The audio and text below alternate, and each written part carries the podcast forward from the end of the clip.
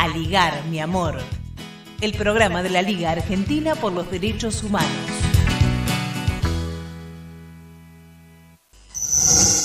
Entrevistas. Así es, seguimos en Aligar mi amor y en esta semana la Presidencia de la Nación dispuso el decreto de necesidad y urgencia número 241 que entre otras cosas dispone la suspensión de las clases presenciales y las actividades educativas no escolares presenciales en todos los niveles y modalidades. Y para hablar sobre este y otros temas, estamos en línea con Angélica Graciano, ella es secretaria general de la Unión de Trabajadores de la Educación, etcétera. Muy buenas tardes, Angélica Graciano, bienvenida a Ligar mi amor en esta tarde de sábado. ¿Qué tal? Buenas tardes. ¿Qué tal? ¿Cómo va? Eh, estamos con Olivier Rebusén, mi nombre es Mariens Monzón y queríamos saber eh, qué, cómo tomó, cómo tomó el, cómo tomaron los, los docentes esta decisión por parte del gobierno de la ciudad de presentar un pedido para que se declare inconstitucional este decreto dispuesto por el gobierno nacional. Mira, justo estaba buscando los decretos que había, los decretos de necesidad de urgencia que había sacado Mauricio Macri. Porque el título de necesidad y urgencia, quiere decir eso, necesidad imperiosa de proteger la vida y urgencia imperiosa eh, a nivel sanitario.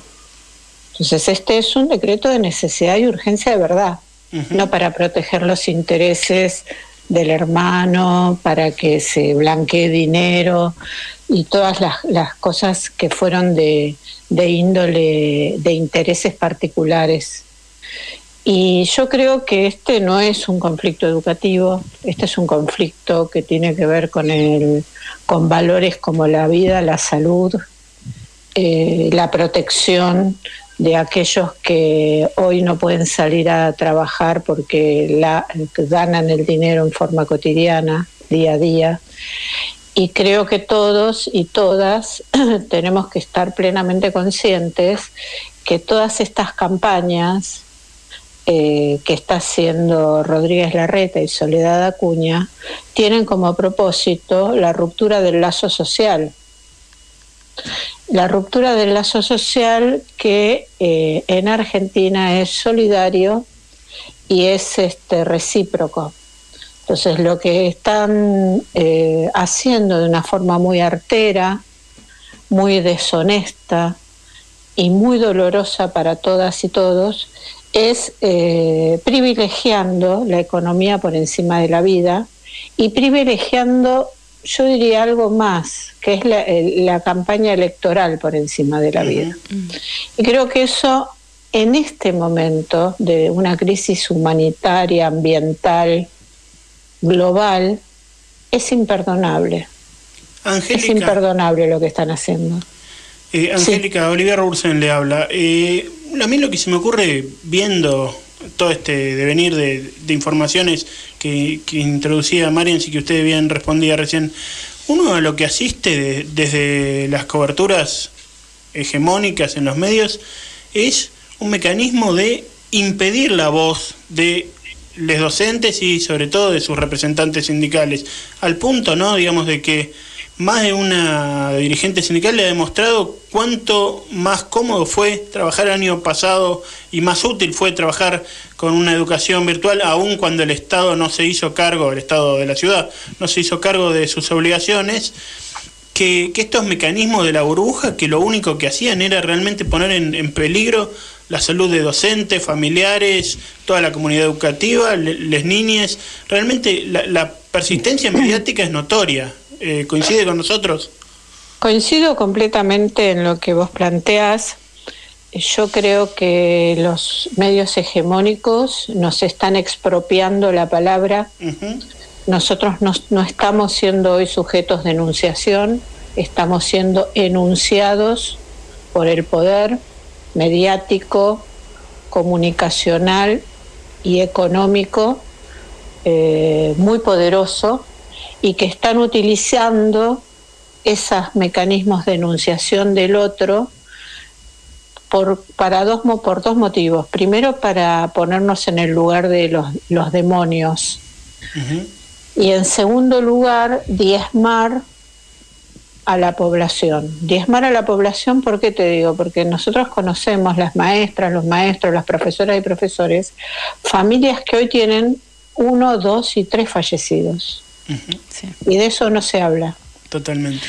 Y nadie que esté atravesando por semejante dolor, por semejante dolor que en un mes o dos meses perdiste tantos familiares, puede estar pensando en que, en que hoy la prioridad es lo que dice tan livianamente la ministra Cuña y que justamente lo dice porque es pura retórica y no lo ha hecho hechos, política educativa, como entregar computadoras, como limpiar las escuelas, como entregar la lavandina, el alcohol en gel, eh, los barbijos, demarcar las puertas de las escuelas, organizar de verdad lo del transporte público, porque entre que nos daban los créditos para la bicicleta y decían que en la cola íbamos a tener prioridad, este, la verdad que movía risa, si no fuera tan dramática la situación, movía risa. Uno se ríe, pero de dolor. Este, sí, a mí lo que me,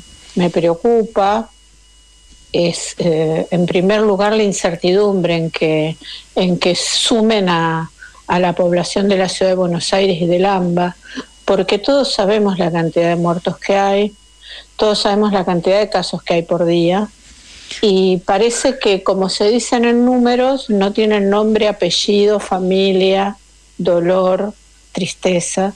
Y en realidad este, eh, están, estamos todos atravesando por situaciones muy críticas. Y además un aprovechamiento enorme, enorme, que es inconmensurable.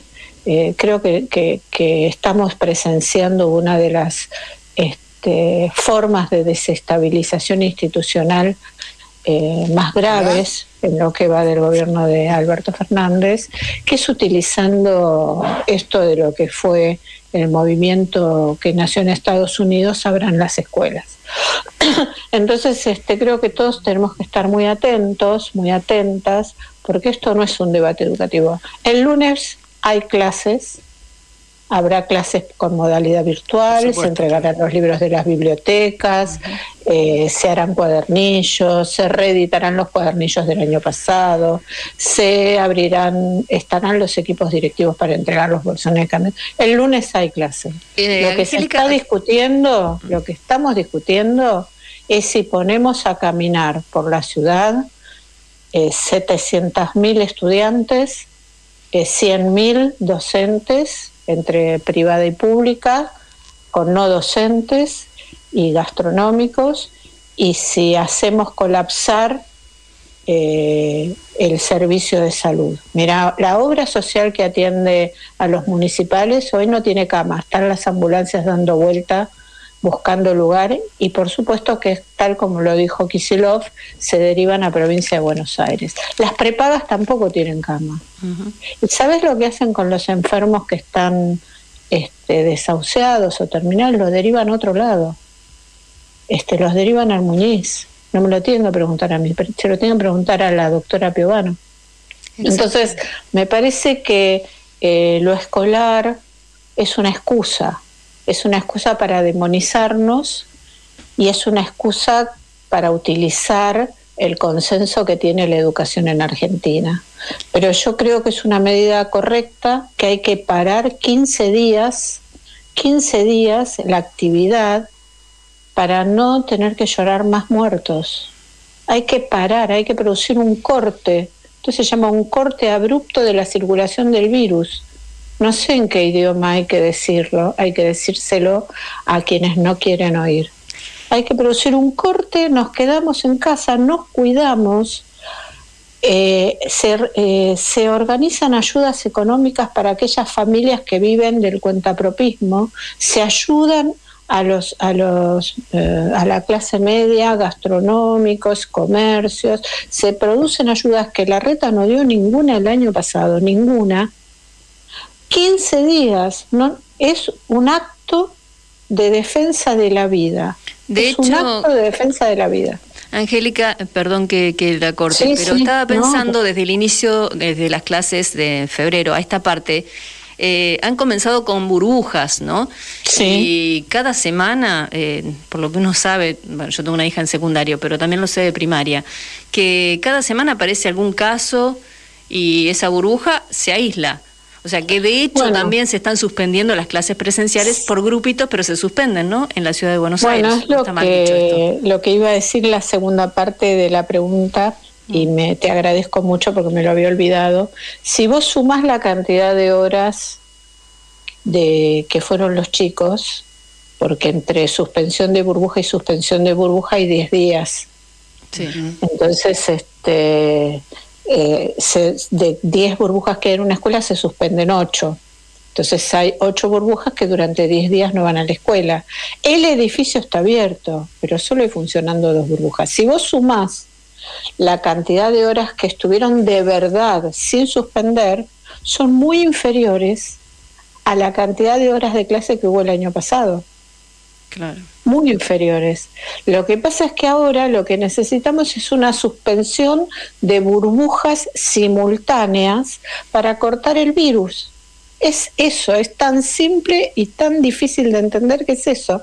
Todas las burbujas se suspenden para que no circule el virus por 15 días para luego no volver a esta misma organización institucional, reorganizar institucionalmente para que haya clases, pero no producir el desbande y el colapso que produjo esta eh, decisión irresponsable de la RETA y de la ministra Cuña. Exacto. Eh, SADOP, la, el sindicato docentes eh, de escuelas privadas y CETERA eh, mm, publicaron un comunicado en, acompañando a la decisión presidencial de la del gobierno nacional, eh, también para eh, dar tal vez esta muestra de que no hay eh, división en este sentido, ¿no? que lo importante es la salud y construir un país con más igualdad y justicia social para todos y todas, ¿no, Angélica? Exactamente, exactamente. Nosotros, bueno, todos los que nos dedicamos a educación, y todos los, que se dedican a derechos humanos, eh, estamos del lado de la vida. Nosotros siempre vamos a defender la prioridad, es la vida. Junto con la vida es la salud y junto con la salud es la dignidad. Esos tres aspectos, lo podemos poner uno primero, otro segundo, otro tercero, que están en el mismo plano, eh, son parte de lo que enseña la escuela, los puntos de anclaje, le decimos los psicólogos, los puntos de anclaje de la escuela. Eh, no vamos a renunciar a eso porque hay una campaña comunicacional mediática eh, violenta que está del otro lado, que es la necropolítica.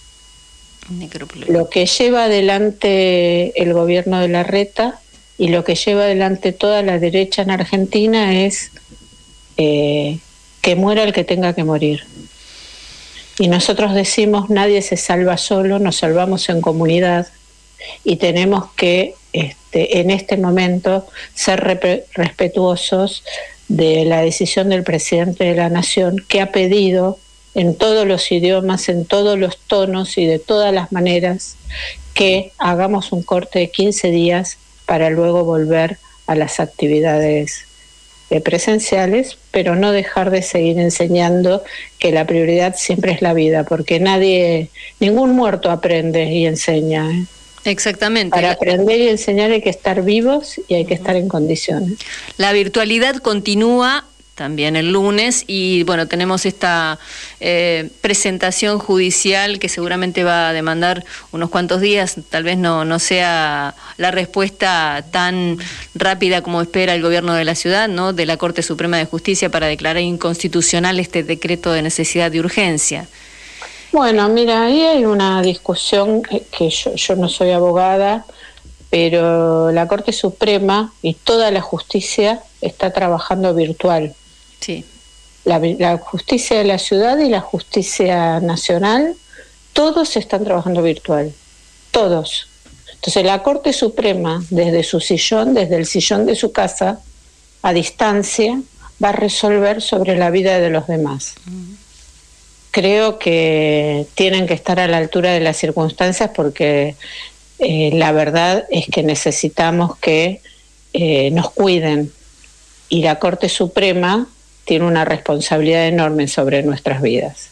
Entonces, me parece que en esta oportunidad eh, la Corte Suprema se va a tener que poner a la altura de lo que es la crisis global ya sea por vacunas, por el problema sanitario, económico, y dejar de jugar a las escondidas y de hacerle el juego a sectores eh, que, no quieren la vida en Argentina y que quieren hacer un debilitamiento institucional al presidente. La comunidad educativa seguramente acompaña, ¿no? Lo que son las familias. Eh, ¿Han mostrado alguna, alguna adhesión o algo en estas últimas horas que nosotros no, no tengamos eh, a la vista? Mira, las familias están muy organizadas. Eh, hace 15 días que se empezaron a poner carteles en la puerta. En esta escuela hay 40 burbujas, se suspendieron 30, hay 200 docentes eh, en total se vacunaron 10. Eh, tenemos suspendidas tantas, tenemos compañeros enfermos tantos, niños contagiados tantos. Hace más de 15 días que la comunidad educativa están pidiendo la suspensión de esta locura, este, de esta cosa que aparece como un fanatismo eh, fuera de todo lo que nosotras podamos este, definir como el verdadero derecho social a la educación. La última de mi parte, Angélica, ¿cuántos docentes faltan vacunar en la ciudad de Buenos Aires? Mira, nosotros somos 100.000 entre docentes, no docentes y gastronómicos. Se han vacunado solo 16.000. Quirós envió las vacunas a las prepagas y no controló cómo se aplicaban.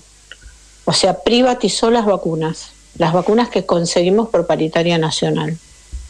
Eso es una de las cosas de las que no se habla. Mm.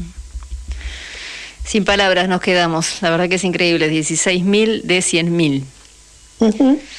eh, bueno, esperemos que... que ayer y antes de ayer estuve llamando a compañeras, algunas internadas, otras que contagiaron al marido mi marido, uno de los, de los esposos en terapia intensiva. Hay otras compañeras que tienen los chicos con problemas de salud eh, y nos la pasamos llamándolas por teléfono para ofrecernos, para ver cómo están y para que este, expresarles que bueno que somos un colectivo solidario y que no vamos a, cejar en, esto que es el principio fundamental de la educación, que es defender la democracia y la vida. Mañana llegan dos embarques nuevos con nuevas dosis. No sé exactamente la cantidad porque no retuve eh, la cantidad que es. Así que es importante también para aumentar este 16%, para incrementarlo, para seguir vacunando a, a nuestros, nuestros docentes, ¿no? que ponen el cuerpo siempre. Y recordamos también al docente de Villalugano, que en este momento no recuerdo el nombre, mil perdones por eso, que, que también este, perdió la vida eh, dando clases. ¿Mm? Que era muy querido en la comunidad porque trabajaba muchísimo. Langoni. En Langoni. Y, y que, bueno, es parte de lo que está pasando a nivel mundial, ¿no? Todos los, los grupos de trabajadores tenemos fallecidos. Ayer también falleció el noveno o décimo compañero en subtes, este, que también está en, en, la, en la trinchera. Y hay un montón de compañeros de trabajadores del Estado que están muy extenuados por la tarea que están haciendo, los compañeros médicos, las enfermeras, este, la verdad que es una situación muy grave y creo que la Reta y Acuña este, se muestran con una mezquindad terrible eh, y una ambición para ser los nuevos candidatos de la derecha, pero que muestran a las claras que, que no van a defender la vida de la comunidad. Bien. Eh, Angélica Graciano, secretaria general de UTCTera, muchísimas gracias por su tiempo con Aligar Mi Amor. Eh, ha sido muy, muy interesante esta, esta conversación y realmente eh, nos damos cuenta de que los docentes son parte de nuestra comunidad y los acompañamos realmente con en lo que necesiten. Muchísimas gracias por la entrevista, les mando un abrazo y bueno, ojalá la próxima vez que conversemos estemos en, en otras condiciones. Les mando un abrazo grandísimo a todas. Que así sea, muchas gracias. Entrevistas. A ligar, mi amor. El programa de la Liga Argentina por los Derechos Humanos.